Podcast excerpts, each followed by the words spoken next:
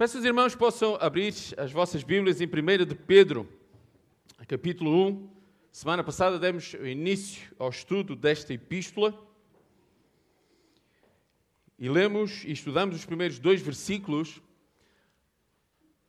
E hoje iremos ver do versículo 3 ao versículo 9, mas mesmo assim, ao fazermos a leitura da palavra de Deus, vamos começar no versículo 1 ao versículo 9. Eu vou pedir, ao podermos ficar de pé, respeito à palavra do nosso Deus, e peço a um irmão ou irmã que possa ler então 1 de Pedro, capítulo 1, do versículo 1 ao versículo 9.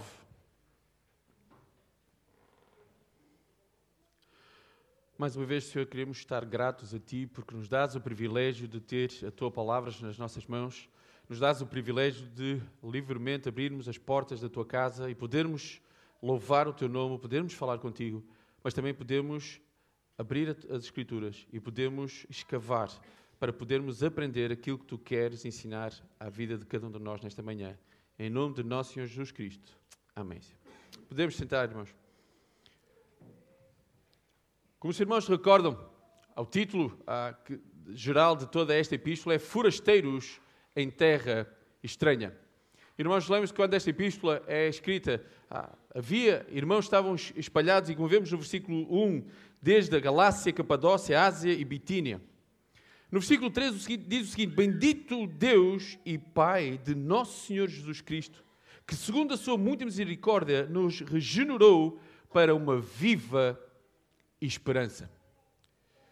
Irmãos, o título que eu dei à mensagem desta manhã é Gratos pela salvação, louvando na tribulação.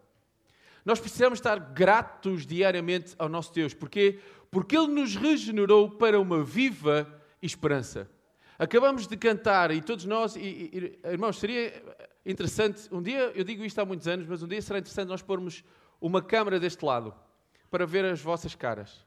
Há certos hinos que parece que estamos a cantar tristes, mas quando cantamos a maior parte das vezes destes hinos, desta esperança, a nossa cara fica alegre. E cantamos bem alto e afirmamos que quando chegar o dia, quando se ouvir a chamada, eu se realmente confio neste Cristo, se eu realmente aceitei o seu sacrifício na cruz, se realmente o tenho como Senhor e Salvador da minha vida, eu, por sua imensa graça, lá estarei. Uma viva esperança, porquê? Pela ressurreição de Jesus Cristo dentre os mortos. Tito capítulo 3, versículo 5 diz: não pelas obras de justiça que havéssemos feito, mas segundo a sua misericórdia, nos salvou pela lavagem da regeneração e da renovação do Espírito Santo.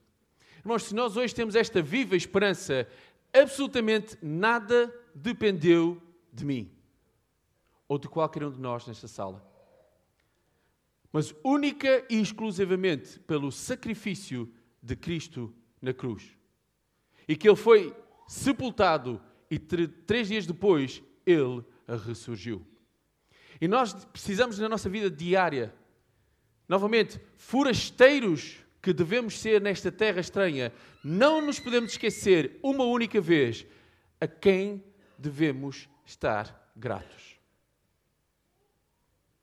Ainda hoje na EPD estamos a falar muitas vezes vidas com mais dificuldade ou menos dificuldade, mas não nos podemos nunca esquecer quem nos deu uma nova e viva esperança: Jesus Cristo.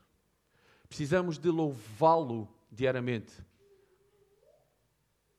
Porque se eu hoje posso ter esta esperança, se eu hoje posso cantar alegremente as palavras do hino que passou há alguns minutos atrás, é por causa do seu sacrifício para uma herança incorruptível, sem mácula, imarcessível, reservada nos céus para vós outros. Deixem-me fazer uma pergunta. O que é que é normal quando alguém vai para uma terra estranha? Qual é, em 90% dos casos, para não dizer 100%, qual é o objetivo? De alguém que sai do seu país e vai para outro país. Peço desculpa? Conhecer, trabalhar, ganhar dinheiro, ter uma vida mais tranquila, uma, uma vida mais folgada. Quase podemos afirmar 100% que um forasteiro que está numa terra estranha, alguém que sai do seu país e vai para outro, porque procura algo melhor. Seja uma vida mais folgada, seja mais dinheiro, seja para poder ter o carro que não consegue ter, seja o que for, procura algo material. É, não é verdade?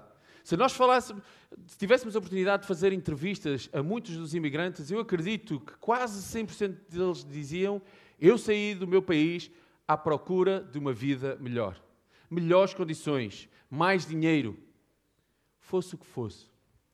Mas o incrível, irmãos, quando nós olhamos para as Escrituras, esse não pode ser o meu objetivo como forasteiros em terra estranha, como forasteiros neste mundo. Porque o que é que diz o versículo 4? Para uma ira, ele nos deu uma viva esperança para quê? Para termos mais dinheiro, para termos um melhor carro, uma melhor casa, para vivermos mais folgados? Não. Para uma herança incorruptível, sem mácula, imarcessível, reservada nos céus para vós outros. Nós temos dito vezes sem conta, e penso que todos nós já lemos vezes sem conta. Este mundo é pura e simplesmente passageiro. Eu já fiz esta pergunta e volto a fazer: quantos de vocês vão conseguir levar alguma coisa no dia que morrerem?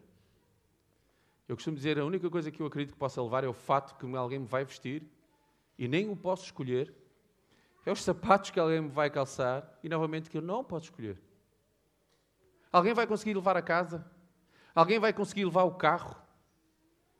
Ninguém leva nada deste mundo. Então por que é que nós nos preocupamos tanto com a herança que podemos alcançar aqui?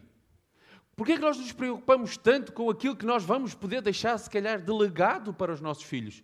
Sabe uma coisa? Vocês não levam mas não sei se se aperceberam, os vossos filhos também não. E os vossos netos também não vão levar nada. O máximo que pode acontecer é eles poderem usufruir de um pouco e vocês mesmos daquilo que obtêm, mas não levamos rigorosamente nada. Mas como forasteiros nesta terra estranha, neste mundo estranho, há uma herança que nos está guardada, incorruptível. A melhor herança de todos. Agora, a pergunta que eu tenho que fazer a mim mesmo e cada um de nós nesta manhã, nós mesmos, é: o que é que eu tenho feito com a minha vida neste mundo, nesta terra onde eu sou forasteiro, onde eu sou estrangeiro, usem a palavra que quiserem, para esta herança? Como é que eu tenho usado a minha vida em louvor de Deus, aquele que me deu uma viva esperança, aquele que tem uma herança guardada para mim. O que é que eu tenho feito com a minha vida? Será que eu estou preocupado em ganhar dinheiro aqui? Outra pergunta. Normalmente, o estrangeiro, quando vai para um país, ele muitas vezes quer guardar dinheiro, ganhar dinheiro e fazer o quê depois? Regressar ao seu país. Ele vai para lá, ganha dinheiro e depois não, e um dia eu quero regressar ao meu país. Mas sabe o que muitas vezes acontece? É que muitos vão e nunca mais voltam. Porque no dia que eles vão com o objetivo de ir e ganhar dinheiro e voltar, nenhum deles pode afirmar que vai voltar, porque eles não sabem se voltam. Porque estão preocupados em ter algo para poder gozar no futuro do qual eles não sabem se irão poder gozá-lo ou se estarão vivos para isso.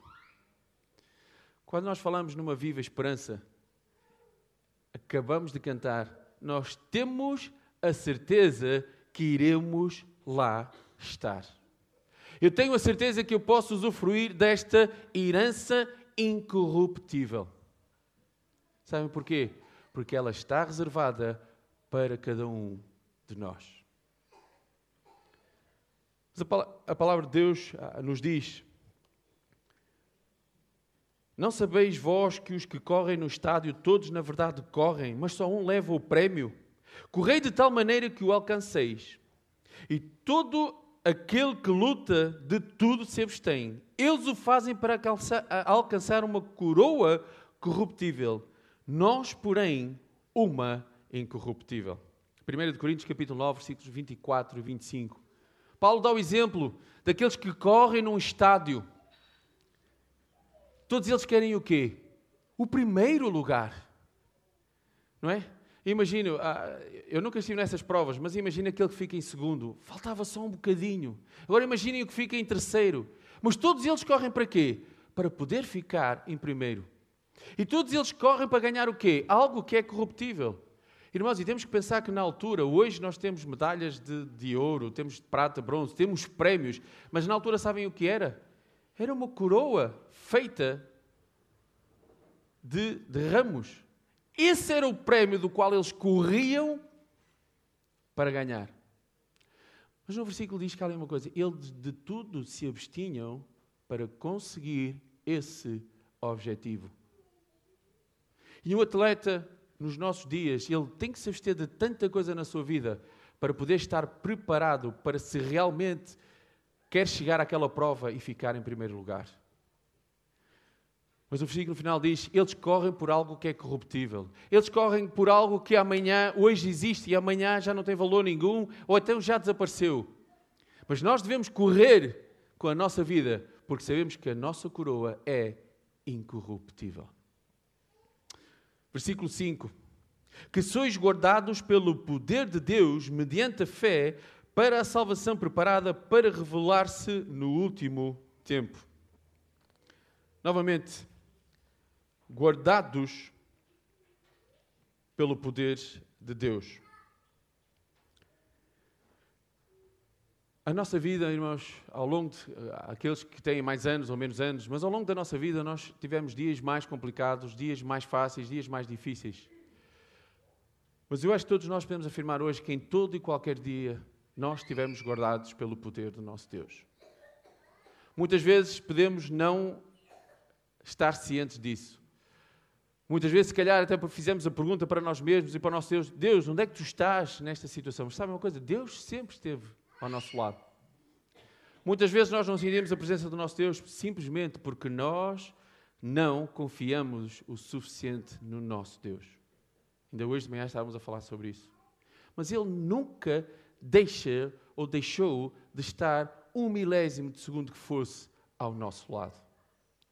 Somos guardados para quê? Como diz o final do versículo, para, para a salvação preparada para revelar-se no último tempo. Novamente, qual é a nossa esperança? A vossa não é nenhuma, já estou a ver. Qual é a nossa esperança? Falem alto, não tenham medo. Que no dia que a trombeta tocar, no dia que houver a chamada, eu vou lá estar.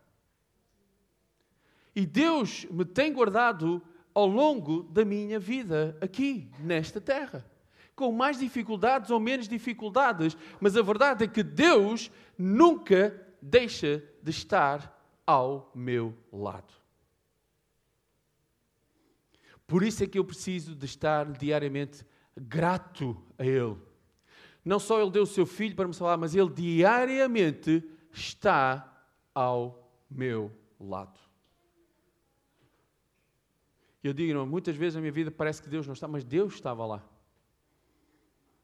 Há aquele velho quadro, As Pegadas na Areia, que penso que todos conhecem. Não é? Há dois pares de pegadas e a certa altura só há um. E a pessoa diz: Olha, Deus, onde é que tu estavas? Porque quando só está um par de pegadas era nas alturas mais difíceis da minha vida. E é quando Deus diz: Olha, nessa altura eu estava contigo, mas eu estava-te a pegar ao colo. O problema é que muitas vezes nós nem nos apercebemos. Porquê? Porque queremos fazer à minha maneira, como eu quero, quando quero. E Deus continua exatamente ao nosso lado a dizer: Olha, eu estou aqui, confia em mim. Olha, eu estou aqui, confia em mim. E nós, incessantemente, queremos continuar a fazer à nossa maneira. Sois guardados pelo poder de Deus mediante a fé, para a salvação preparada para revelar-se no último tempo. Nisto exultais agora no presente por, por breve tempo, se necessário, sejais contristados por várias provações. Irmão, já capítulo, Tiago, capítulo 1, versículo 2 e 3, nós estudamos alguns meses atrás, que diz: Meus irmãos, tende grande gozo quando cairdes em várias tentações, sabendo que a prova da vossa fé opera a paciência. Ninguém reparou o que eu acabei de ler? O que, qual foi a, o que é que eu, há, há, ali uma palavra que eu pus diferente? Não. Tende grande gozo quando cairdes. Em, não é cairdes, passarem por várias provações. Novamente, nós não vamos estudar Tiago outra vez, mas sabemos que nós vamos passar por provações neste mundo. A palavra de Deus nos diz que nós devemos ter gozo em passar por ela. Porquê? Porque, novamente, não vamos esquecer o que acabamos de ler no versículo anterior. Porque estamos guardados pelo poder de Deus. O nosso Deus está ali ao nosso lado para nos levar ao colo, se for preciso, para nos dar a mão, para dizer: Olha, apesar de, do que estás a passar aqui é difícil, mas eu estou contigo. Mas o versículo 6 diz aqui uma coisa muito importante. Nisto exultais agora no presente, por breve tempo. Não, nos, podemos, não nos podemos esquecer, a nossa esperança é estar toda a eternidade com Cristo. O que é que são 60 anos? 30, 40, 70, 100, 110? É um pouquinho comparando com toda a eternidade que vamos estar com o nosso Deus. Então, neste pouquinho, podemos e vamos passar por tribulações. E temos, como dizem Tiago, temos que ter gozo em passá-las. 1 Pedro capítulo 4, versículo 13 diz: Mas alegrai-vos no facto de serdes participantes das aflições de Cristo, para que também na revelação da sua glória vos regozijeis e alegreis. Mas há uma coisa que nós podemos esquecer: nós hoje podemos estar a passar aflições. Podemos estar a passar tribulações, mas o que é que vai acontecer no dia da chamada final?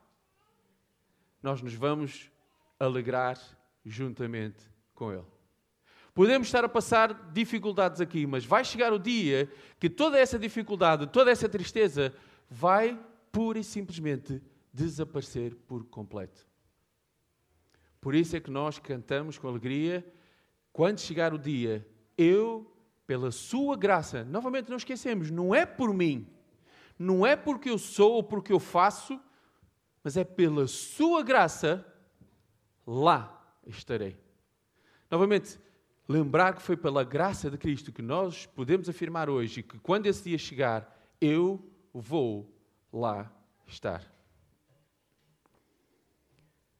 Pelo que também temos entrada pela fé e esta graça na qual estamos firmes e nos gloriamos na esperança da glória de Deus. E não somente isto, mas também nos, nos gloriamos nas tribulações, sabendo que a tribulação produz a paciência. Nós estamos no processo de santificação diário na nossa vida. E Deus vai trabalhando na vida de cada um de nós de maneiras diferentes, conforme a sua vontade. E eu pergunto a cada pai e mãe aqui presente, que tiveram dois, três, quatro, cinco filhos, seja o que for, a maneira como vocês lidaram com eles foi rigorosamente igual?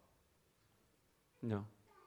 A educação é a mesma, mas a maneira como lidam com cada filho é diferente. Porque eles são diferentes. E o nosso Deus lida connosco exatamente da mesma maneira. Ele nos ama do mesmo modo. Nós somos salvos pelo mesmo sacrifício de Cristo Jesus, mas o facto de que passamos por dificuldades e tribulações diferentes na vida de cada um de nós. Porque Deus sabe exatamente o que eu preciso na minha vida, o que tu precisas na tua vida. O que é que é preciso tu mudares? O que é que Ele precisa de trabalhar? Que área da tua vida Ele precisa trabalhar? Mas uma coisa que nós não podemos nunca esquecer é que Ele continua fielmente ao nosso lado. Nisto exultais, embora no presente por breve tempo, se necessário, sejais contristados por várias provações, para que, uma vez confirmado o valor da vossa fé, muito mais preciosa do que o ouro perecível, mesmo apurado por fogo, redunde em louvor, glória e honra na revelação de Jesus Cristo.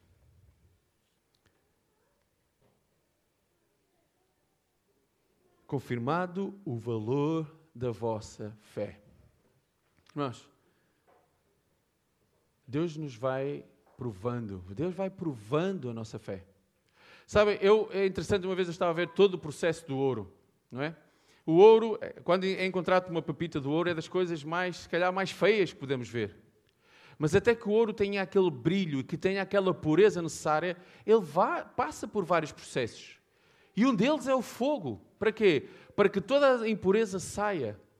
E nós, quando hoje olhamos, por exemplo, uma aliança de ouro ou outro objeto de ouro, até ele chegar aqui, ele passou por muito processo. E ninguém diria que hoje este ouro tinha a aparência de quando foi achado. Um diamante. Alguém já viu um diamante em bruto? Eu nunca vi ao vivo, vi simplesmente em, em televisão. Já viste? Ainda bem. A questão é, se eu tivesse um, se calhar à minha frente, se era capaz de dizer, olha que pedra tão, tão feia, e era capaz de deitar fora. Porquê? Porque ele precisa de ser lapidado, trabalhado, até que chegue a quê? Que no fim fique aquela pedra preciosa. As nossas vidas são como ouro, são como um diamante, que Deus precisa de ir trabalhando. Deus precisa de ir passando pelo fogo. Para quê? Para que as impurezas vão saindo. E sabe uma coisa? A nossa fé é mais preciosa do que o quê? O que é que diz ali no versículo? Do que o ouro. A minha fé é mais preciosa do que o ouro. Para quê? Que depois de apurado pelo fogo seja para louvor, glória e honra do nosso Senhor Jesus Cristo. Novamente, irmãos, aqui somos chamados a atenção outra vez porque a minha vida tem que ser vivida para Ele e nunca para mim. E se eu sou forasteiro nesta terra e por um breve espaço de tempo, seja ele de 5, 6, seja ele de 100, eu tenho que viver para Ele. E aqui eu tenho que fazer pensar como é, mais uma vez, como é que eu tenho vivido a minha vida. Se calhar estou preocupado novamente com o ouro que eu posso obter na minha vida. Se calhar estou preocupado com os diamantes que eu quero obter. Se calhar estou preocupado com o carro que eu quero ter, com a casa, com o status nesta sociedade que agora ser conhecido é que é. Quando a palavra de Deus nos diz que a minha fé tem que ser provada para a honra, louvor e glória de Jesus Cristo. Não é para mim. Neste ano que passou, homens que tinham fortunas, dos homens mais ricos de Portugal, o que é que levaram da sua riqueza? Eram conhecidos. Tinham, se calhar, tudo aquilo que se pode imaginar. Absolutamente nada disso pôde comprar a sua vida por toda a eternidade com Cristo. Nada. Nada deste mundo pode comprar. E eu, como forasteiro neste mundo, eu, como forasteiro em terra estranha, tenho que ter consciência de que aquilo que eu sou e aquilo que eu vivo tem que ser para louvor, glória e honra de Jesus Cristo. A quem não havendo visto a mais, no qual não vendo agora, mas crendo, exultais com alegria indizível e cheia de glória. Irmãos, todos nós conhecemos a história de Tomé. Quando foi dito, olha, Jesus Cristo ressurgiu, qual foi a resposta de Tomé? Peço desculpa, mas eu tenho que ver para crer. Não, eu tenho que tocar, não, eu tenho que realmente ver com os meus olhos. Irmãos, a palavra de Deus diz: a quem não havendo visto, a mais, no qual não vendo agora, mas crendo, exultais com alegria indizível e cheia de glória. Em Efésios capítulo 3, versículos 19 a 21 diz: E conhecer o amor de Cristo que excede todo o entendimento, para que sejais cheios de toda a plenitude de Deus. Ora, aquele que é poderoso para fazer tudo mais, tudo muito mais abundante, além daquilo que pedimos ou pensamos, segundo o poder que em nós opera. É esse é esse glória na igreja por, Cristo, por Jesus Cristo, todas as gerações, para todo o sempre. Amém. Novamente, é Ele que opera tudo em nós. Nós não o vimos, mas o amamos. Nós não o temos perto, mas cremos. E essa é a fé, essa é a nossa esperança. Para quê? Para que quando chegar aquele dia, possamos glorificá-lo, possamos lhe dar louvor. E depois estaremos com Ele por toda a eternidade. Novamente, a pergunta que eu tenho feito esta manhã: o que é que eu estou a fazer com a minha vida como forasteiro neste mundo? Será, deixem pagar, pegar na palavra imigrante, será que eu sou aquele imigrante que vou só para ganhar dinheiro? E se calhar muitos de nós conhecemos que há imigrantes que dizem que a vida aqui está má, mas quando vão para outros países que têm dois, três, quatro empregos, não veem família, mal conhecem a, a vizinhança, porque porque o objetivo é ganhar dinheiro. E é só 10 ou 15 ou 20 anos. O problema é que passam 10, 15, 20, 30 e 40 e a vida é rigorosamente o mesmo. E de repente vem uma doença e de repente morrem. E novamente, para que é que foi todo aquele esforço? Para que é que foi aquele todo o dinheiro que, que tinham? Foram para outros países e que, de que valeu a pena? Absolutamente de nada. Porque simplesmente eram forasteiros neste mundo, como nós também somos. Agora, a diferença que nós podemos fazer deles é que nós não estamos preocupados com a herança que podemos deixar neste mundo, mas nós estamos preocupados que a nossa vida seja vivida e seja para a honra e glória do nosso Deus. E quando termina a, a, o versículo 9 diz: obtendo o fim da vossa fé a salvação da vossa alma. Irmãos, e aqui não quer dizer que nós só somos salvos nesse dia, mas isso é a esperança da nossa salvação. Nós somos salvos no preciso momento em que aceitamos Jesus Cristo como Senhor e Salvador. Mas até que esse dia chegue, a nossa vida tem que ser vivida para Ele. E quando esse dia chegar, a promessa que Ele fez, que um dia Ele vai voltar para nos vir buscar. Só não sabemos é quando. Lembra-se, ainda hoje disse, o apóstolo Paulo esperava que fosse quando? Amanhã. Ele dizia mesmo, o Senhor estava a vir, pode ser já amanhã. E já passaram dois mil anos. E nós não sabemos se hoje estamos a dizer que esperamos o Senhor amanhã e se ainda passam mais dois mil ou quatro mil. Esse dia, só Deus sabe quando será.